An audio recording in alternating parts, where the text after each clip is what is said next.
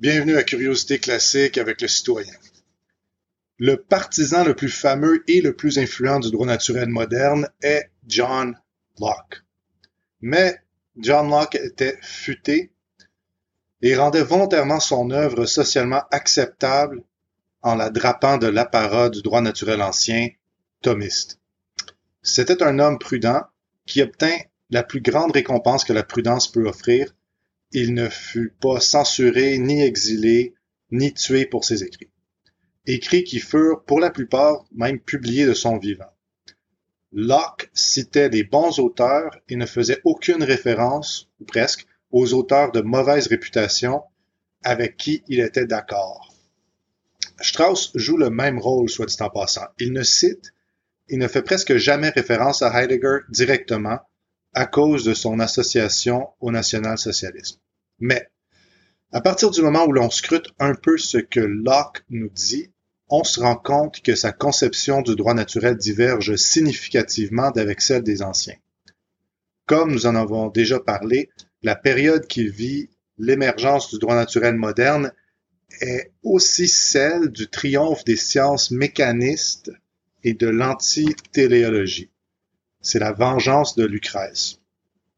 Le premier homme, selon Strauss, à avoir tiré les conséquences politiques de la perte de la téléologie est Thomas Hobbes, que Strauss qualifie d'imprudent, d'impie, d'extrémiste iconoclaste, de premier plébéien philosophe dont la prose suffusait le charme et l'humanité.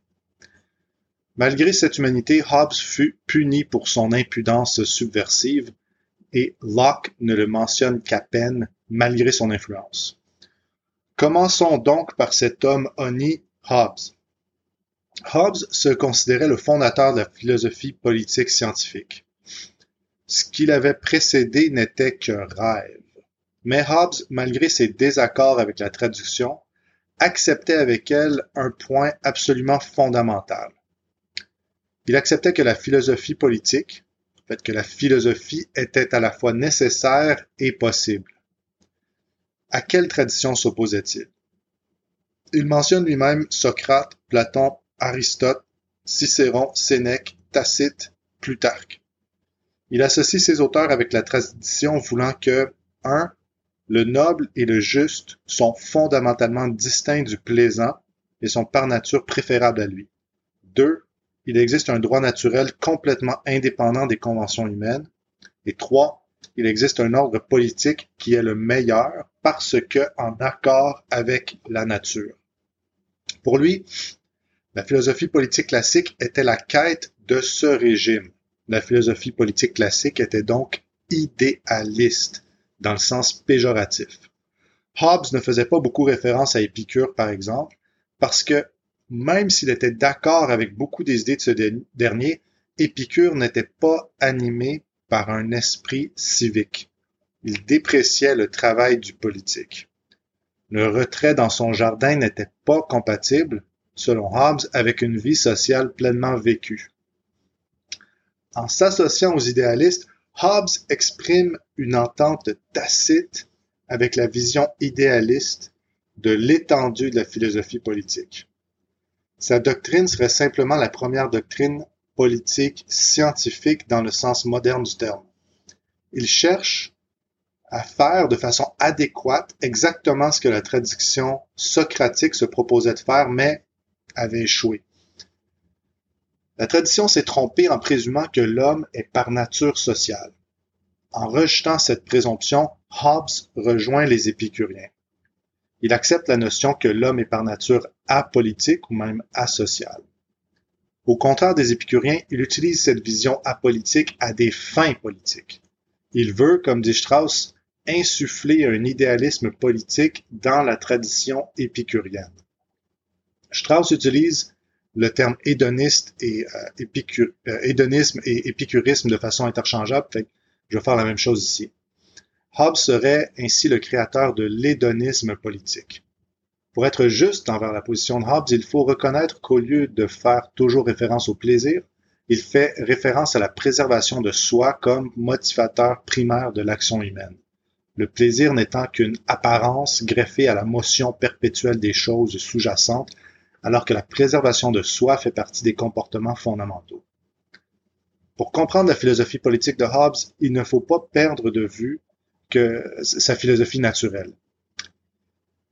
Ici, Hobbes opère une synthèse. D'une part, il est matérialiste dans le sens où il préfère la physique de Démocrite et d'Épicure à celle d'Aristote. Mais dans un autre sens, tout comme Newton, il est très platonicien, parce qu'il considère que les mathématiques sont la mère de toutes les sciences. Étant à la fois mathématique et matérialiste, sa philosophie naturelle est une combinaison de la physique platonique, platonicienne et épicurienne. Ce qu'il ne retient pas de Platon est évident.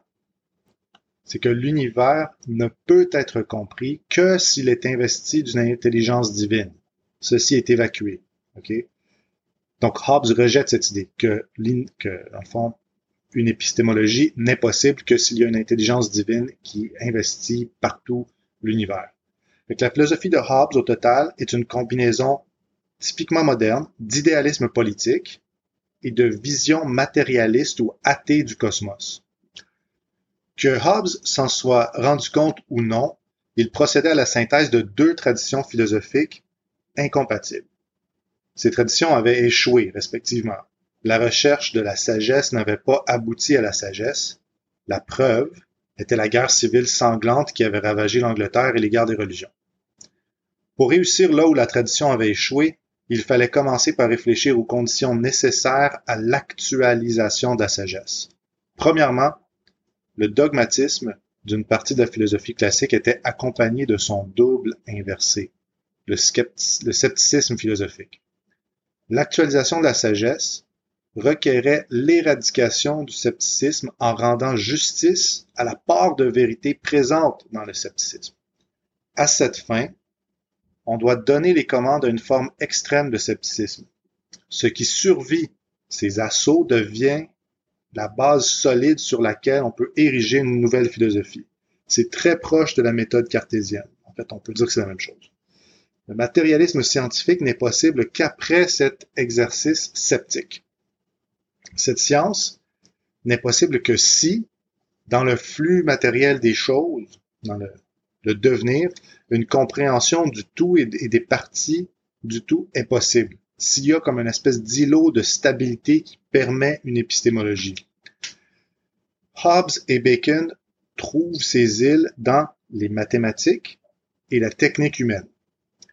Alors que les artefacts de l'homme étaient vus comme inférieurs aux créations de la nature, dans, le temps, pour les anciens, les artefacts humains devinrent pour Hobbes et Bacon les seuls que l'homme pouvait vraiment comprendre parce que l'homme en était l'auteur. Nous n'avons de certitude absolue que des sujets dont nous sommes la cause, que des constructions, seulement des constructions de notre puissance et de notre volonté. OK? La cause ou les causes de nos constructions n'ont pas d'autre cause que nous n'ont pas de cause qui ne soit pas sous notre contrôle et soumise à notre puissance. C'est ce qu'ils disent. Nous ne comprenons que ce que nous créons, dit Hobbes. Vous pouvez ne pas être d'accord ici. Évidemment, je suis pas d'accord. Il y a clairement un loop de régression infinie par lequel Hobbes essaie de, par-dessus lequel il essaie de sauter. Mais euh, il vaut aussi la peine de réfléchir à comment cette position ressemble à celle de Nietzsche lorsqu'il réagit au scepticisme kantien si on ne peut pas comprendre les choses du monde, faisons-nous les auteurs d'un monde autosuffisant en créant. C'est la même façon de, résoudre ce, problème-là. Donc, comme nous, ne créons pas les êtres naturels, ils sont à un certain niveau inintelligibles. Encore une fois, parce qu'il n'y a pas d'intelligence cosmique à laquelle notre intelligence euh, est comme un reflet. Dans ce sens, la science naturelle restera toujours hypothétique. OK, mais voilà, nous n'avons pas besoin de plus pour nous rendre maîtres et possesseurs de la nature. La nature sera conquise, mais jamais comprise. Le cosmos demeurera à jamais mystérieux et cette issue sceptique est inévitable. Retournons maintenant à la philosophie politique. L'homme peut garantir l'actualisation de la sagesse parce que Hobbes nous dit que la sagesse est une construction libre. C'est un des îlots intelligibles au sein du cosmos parce que c'est le fruit de l'action et des, réflexions, humaines. La sagesse est une construction libre de l'homme si l'univers est inintelligible, si le cosmos n'est pas la source de la sagesse. L'homme n'est souverain que parce qu'il n'y a pas d'ordre cosmique. Le trône est vide. L'homme est souverain parce qu'il est un étranger en ce monde. Il est forcé d'être souverain. Comme l'univers est inintelligible et comme une compréhension du cosmos n'est pas nécessaire pour contrôler la nature, il n'y a pas de limite a priori sur le contrôle que nous pouvons exercer sur elle. Entre parenthèses, avant de nous détruire et de nous dénaturer complètement. L'homme n'a rien à perdre sauf ses chaînes. C'est un optimisme qui apparaît délirant et qui est difficile à comprendre pour nous aujourd'hui, euh, qui sommes essentiellement postmodernes. Comme Strauss le dit, c'est comme si l'attente de progrès infini rendait Hobbes insensible au silence éternel des espaces infinis. Il ne pouvait s'y rendre insensible qu'en se cloîtrant dans l'îlot des créations humaines. Aujourd'hui, les artefacts de l'homme ont été remplacés comme objets par le résultat non planifié du processus historique. comme substituer le processus historique à ses créations. Ah, mais l'histoire limite autant notre vision que l'île de stabilité créée par Hobbes. L'histoire ne sert qu'à rehausser le statut de l'homme et de, entre guillemets, son monde dans le cosmos. Ainsi, la philosophie de Hobbes prend racine dans la conviction que la cosmologie téléologique est impossible et que et dans l'impression qu'une cosmologie purement mécaniste échoue à remplir les critères minimes pour l'intelligibilité. Il ne trouve plus la fin sans laquelle un phénomène ne peut pas être compris dans le phénomène lui-même, mais dans le but de le connaître. La connaissance comme fin humaine lui redonne un principe téléologique sur lequel il peut greffer la volonté de contrôler la nature. Pourquoi est-ce qu'on étudie les chevaux? Pour pouvoir les atteler et les utiliser en combat, par exemple? Donc la fin de tout cet exercice-là vient de notre volonté de les utiliser. Point final, il n'y a pas de fin propre à cette entité qui est complètement extérieure à la possibilité de compréhension humaine parce que c'est une entité complètement naturelle qui est complètement divorcé de nous. Le sens et l'intelligibilité ultime dérivent des besoins humains, de ce qui motiverait l'homme à chercher une connaissance particulière, au lieu d'être dans le monde. Et au lieu d'être, parce que dans le monde, ce serait une conception plutôt classique. Après ça, on a la conception de, de Hobbes ici qui dit, en fait, non, il faut seulement la chercher dans la, la volonté et les constructions humaines. Aujourd'hui, on aurait plutôt tendance à dire, le sens est dans la relation entre le monde et l'agent. La relation devient la source de l'intelligibilité. Mais là, je, dépasse comme plusieurs euh, épisodes euh, ce à quoi je vais éventuellement en venir. Bon. Pour toute son importance, Hobbes a planté le drapeau de sa philosophie sur une île découverte par Machiavel. Le sage Florentin, lui aussi avait pris ses distances des philosophes qui avaient nourri sa jeunesse. La philosophie classique s'orientait selon la façon dont l'homme devrait vivre.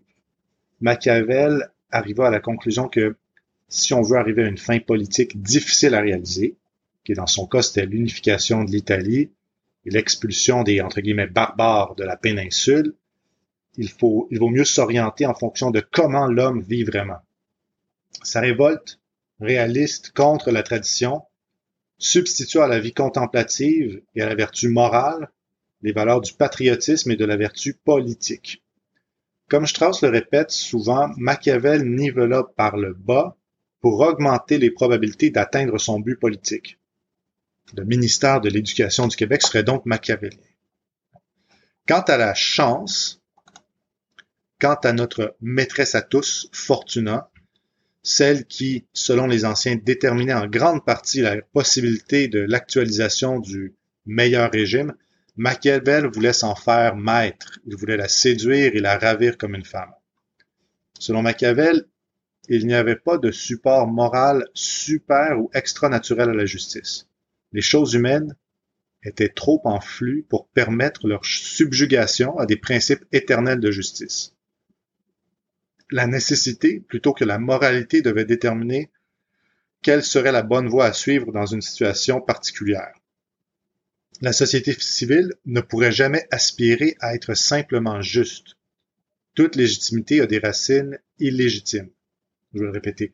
Toute légitimité a des racines illégitimes. Tous les ordres sociaux ont été établis à l'aide de moyens immoraux.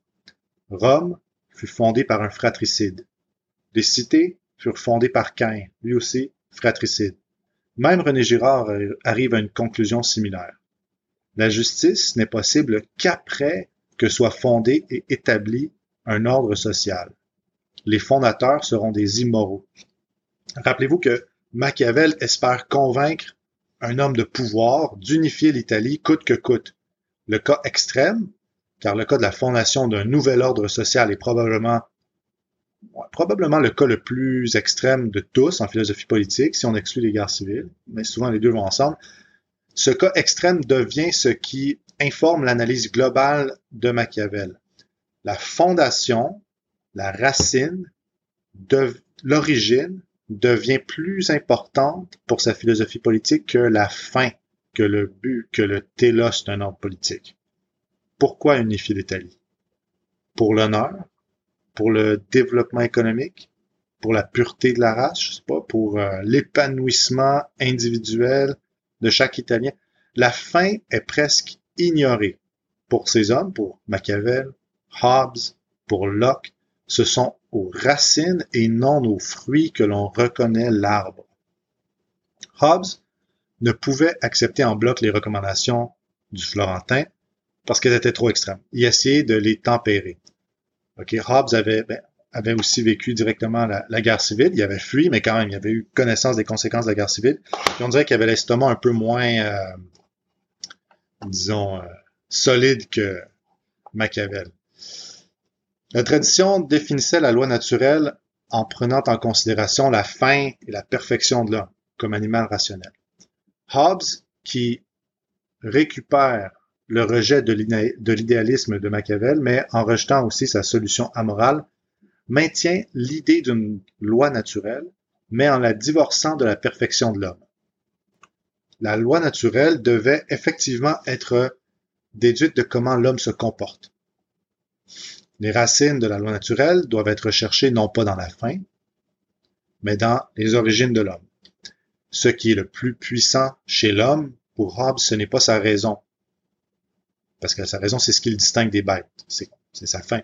Ce qui est plus puissant, c'est sa passion. Le droit naturel ne sera pas effectif si ses principes ne sont pas en accord avec les passions humaines. Ce droit doit donc être déduit des passions la, passion la plus puissante, la prime passion, c'est la peur de la mort violente. La mort remplace le télos. La peur de la mort violente exprime ce désir irrépressible de préservation de soi qu'on retrouve chez tous les hommes, du plus informe roturier au sage le plus exalté. Mais, si le droit naturel découle du désir de préservation de soi, si ce désir est la seule source de la justice et de la moralité, le fait moral fondamental n'est plus un devoir, mais un droit. Le devoir de devenir ce qu'on doit devenir, d'atteindre notre fin, n'est plus normatif. C'est le droit à la préservation de soi qui l'est. Voilà le changement radical entre le droit naturel classique et le droit naturel moderne, le pivot du devoir vers le désir. Les devoirs absolus n'existent plus. Les, devoirs ne vous enjoignent qu'à condition qu'ils ne menacent pas votre préservation de soi. La loi naturelle n'est pas vraiment une loi, c'est un droit. Comme le fait moral fondamental est un droit et pas un devoir, la fonction et la limite de la société civile doivent se définir en fonction des droits naturels de l'homme, non pas de ses devoirs. L'État a la fonction non pas de promouvoir la vie vertueuse, mais de préserver les droits de chacun. Les limites du pouvoir de l'État se trouvent dans ses droits naturels. On pourrait appeler libéralisme cette doctrine politique qui tient pour fondamentaux comme faits politiques et moraux les droits et qui identifie la fonction primaire de l'État comme étant celle de garantir ces droits. We hold these truths to be self-evident, that all men are created equal, that they are endowed by their creator with certain unalienable rights, that to secure these rights, governments, are instituted among men, deriving their just powers from the consent of the governed, that whenever any form of government becomes destructive of these ends, it is the right of the people to alter or to abolish it, and to institute new government, laying its foundations on such principles and organizing its powers in such form as to them shall seem most likely to affect their safety and happiness. Safety and happiness. C'est très clair, l'origine. OK. Le droit naturel prémoderne enseigne aux hommes leurs devoirs. Si une attention quelconque était même donnée au droit, c'était de façon dérivée. Il n'était vu que comme des outils permettant à l'homme de remplir ses devoirs. Le vote, okay, le droit de vote était autant et même plus un devoir qu'un droit du citoyen. Tant les schèmes classiques que modernes recherchent une certaine synthèse visant à respecter les exigences de la sagesse et de la liberté. Les deux. Le schème classique donne plus d'importance à la sagesse et le schème moderne, qui commence avec Hobbes, donne plus d'importance à la liberté. L'ordre social fondé sur les droits plutôt que les devoirs sera évidemment très différent des ordres sociaux antiques. On peut, en général, plus faire confiance aux hommes quand il s'agit de défendre leurs droits que de remplir leurs devoirs. La seule chose nécessaire à rendre ce nouveau droit naturel effectif est un travail de propagande, euh, pardon, d'éducation civile. Oui, parce que même le plus ignoble des sots, lorsqu'on lui apprend que d'autres hommes et que l'État sont obligés envers lui, remuera monde et mer pour se rendre justice alors qu'il éviterait comme la peste tout devoir qui pourrait lui être physiquement et économiquement détrimentaire. Cette éducation civique devint une force révolutionnaire au XVIIIe et XIXe siècle. La tradition à laquelle Hobbes s'opposait maintenait que l'homme ne pouvait réaliser la perfection de sa nature qu'au sein d'une société civile. Ainsi, la société civile précédait, tant historiquement qu'en importance, l'individu. Hobbes ne pouvait pas affirmer la primauté des droits naturels sans affirmer que l'individu précède à tout point de vue la société civile. Les droits de la société civile, si on peut même en parler, dérivent des droits des individus. Il en va de même pour les droits et les prérogatives du souverain, du Léviathan. Le souverain légitime n'est plus un homme qui dépasse par ses qualités les autres hommes, comme disait Aristote. Pour mieux comprendre les droits de l'individu, Hobbes et beaucoup d'autres philosophes après lui nous renvoient à l'état de nature. La doctrine du droit naturel devint, après Hobbes, la doctrine de l'état de nature. Si les anciens faisaient référence à la nature de l'homme, c'était comme quelque chose de relativement fixe, alors que pour Hobbes, l'état de nature pré-socialisation est radicalement différent de la nature de l'homme tel qu'on peut l'observer sous la protection du Léviathan. Pour les anciens, l'état de nature était simplement la vie dans une société civile saine. L'état de nature hobbesien est l'état des besoins primaires inassouvis. L'état de nature est défectueux. Ses défauts sont réparés par la création de la société civile. Tous les hommes ont, par nature, le droit à la préservation de soi. Ils ont aussi le droit aux moyens pour assurer leur préservation, c'est-à-dire à la propriété privée. La question se pose immédiatement, mais qui peut juger de ce dont un homme a besoin pour sa préservation?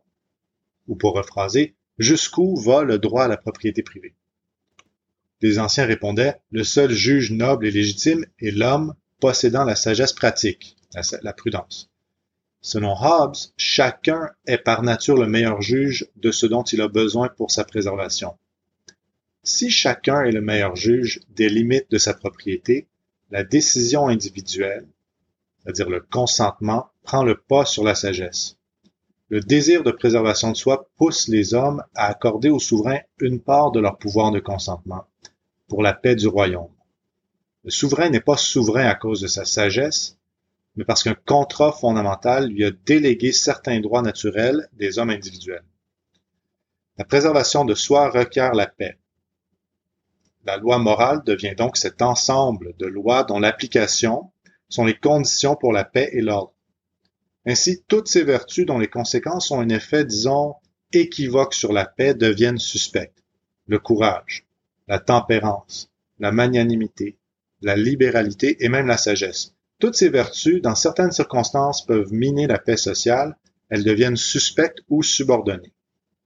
Une vertu de base serait de respecter les obligations stipulées dans un contrat légitime. La justice n'est plus vraiment de se conformer à des standards indépendants du vouloir humain, mais à des standards inscrits explicitement dans des contrats. La justice devient dans une certaine mesure formelle. La philosophie politique classique reconnaissait la différence entre le meilleur régime et les régimes légitimes. Elle reconnaissait que plusieurs sortes de régimes légitimes existent. Dans quelles circonstances chacun de ces régimes était effectivement légitime. Par exemple, la démocratie que nous avons imposée aux Irakiens, un petit projet au cours duquel environ un million d'Irakiens sont morts, ce régime n'aurait pas été considéré légitime par les anciens parce que contre nature dans le contexte où il était appliqué. Mais nous ne pensons plus ainsi. Il n'y a, pour nous, qui nous croyons si cyniques, il n'y a qu'un seul régime légitime, la démocratie libérale. Rien d'autre n'est même considéré.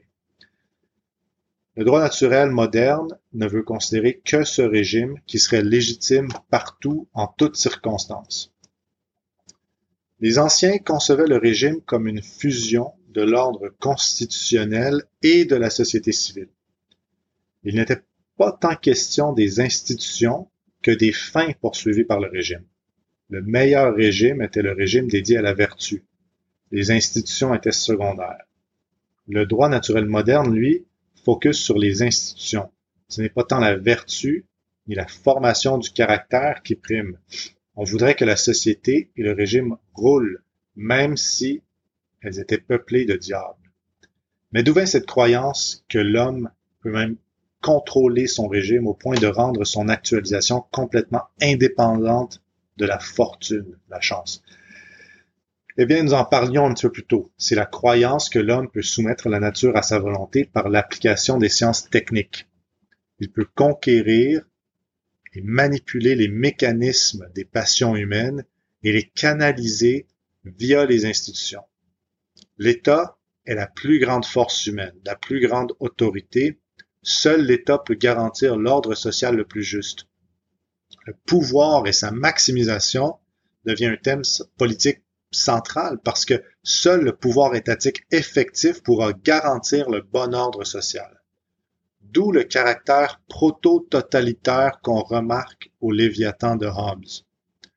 Hobbes bâtit sa philosophie politique à cause de son expérience d'un événement extrême, la guerre civile anglaise. Mais à l'inverse de Machiavel, son système est universellement applicable. Mais dans la situation extrême, Hobbes doit concéder que certains hommes, sinon la majorité des belligérants, ne craignent tout simplement pas la mort violente. Il y a bien pire pour eux, la damnation dans un, dans l'autre monde, par exemple. Ainsi, le principe de base qui était censé rendre la philosophie politique de Hobbes valide universellement n'est même pas universellement valide, même du point de vue qui a motivé toute son emprise, à savoir du point de vue de la situation extrême de la guerre civile religieuse. Encore plus spécifiquement, si le seul fait moral fondamental est la légitimité de la préservation de soi, la société civile ne peut pas moralement exiger qu'un individu renonce à ce droit en allant à la guerre, par exemple. Poussé à ce niveau, le libéralisme proposé par Hobbes détruit les justifications morales nécessaires à la défense nationale. Généralement, la tension présente dans le libéralisme, et c'est une tension qu'il sera impossible de jamais surmonter, est celle entre la liberté individuelle et l'action collective. Ici, on va vraiment à la base des choses. La survie de l'individu et la survie de la collectivité. En général, individu fait référence à un homme en âge de procréer et de se battre. La survie de la lignée, la survie génétique et la survie du groupe exigent un certain sacrifice de la part de cette section de la démographie. En niant que cette exigence de sacrifice soit morale, le libéralisme de Hobbes met la cité en péril. Il faut abolir la guerre pour permettre en fait à cette forme de libéralisme d'exister. Et la solution à ceci, c'est l'État mondial. Second problème spécifique on en a déjà parlé, beaucoup d'hommes ont plus peur de la rétribution divine que de la mort. La peur des puissances invisibles est plus forte que la peur de la mort tant que les gens croient en des puissances invisibles. La peur de la mort violente reprend le dessus lorsque le monde est désenchanté ou, selon Hobbes, lorsque les hommes sont libérés des délusions qui les attachent au monde après ce monde. La science matérialiste est l'outil permettant le désenchantement du monde.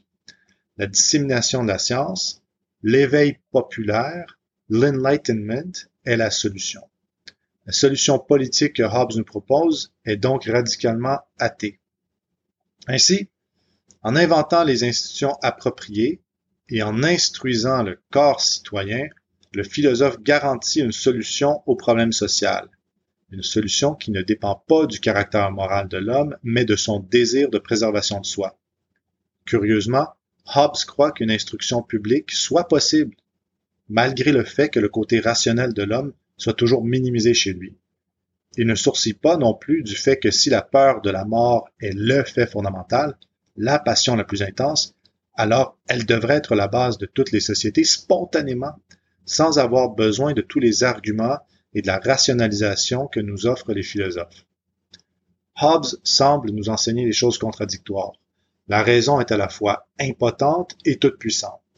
Elle est impotente parce que l'univers naturel est inintelligible, cette inintelligibilité permet à la raison de se satisfaire de constructions libres et arbitraires de l'homme. La raison est impotente face aux passions, mais peut devenir omnipotente si elle collabore avec la passion la plus puissante, la peur de la mort. Qu'en résumé, le droit naturel moderne est un idéalisme politique fondé sur la science matérialiste anti-téléologique.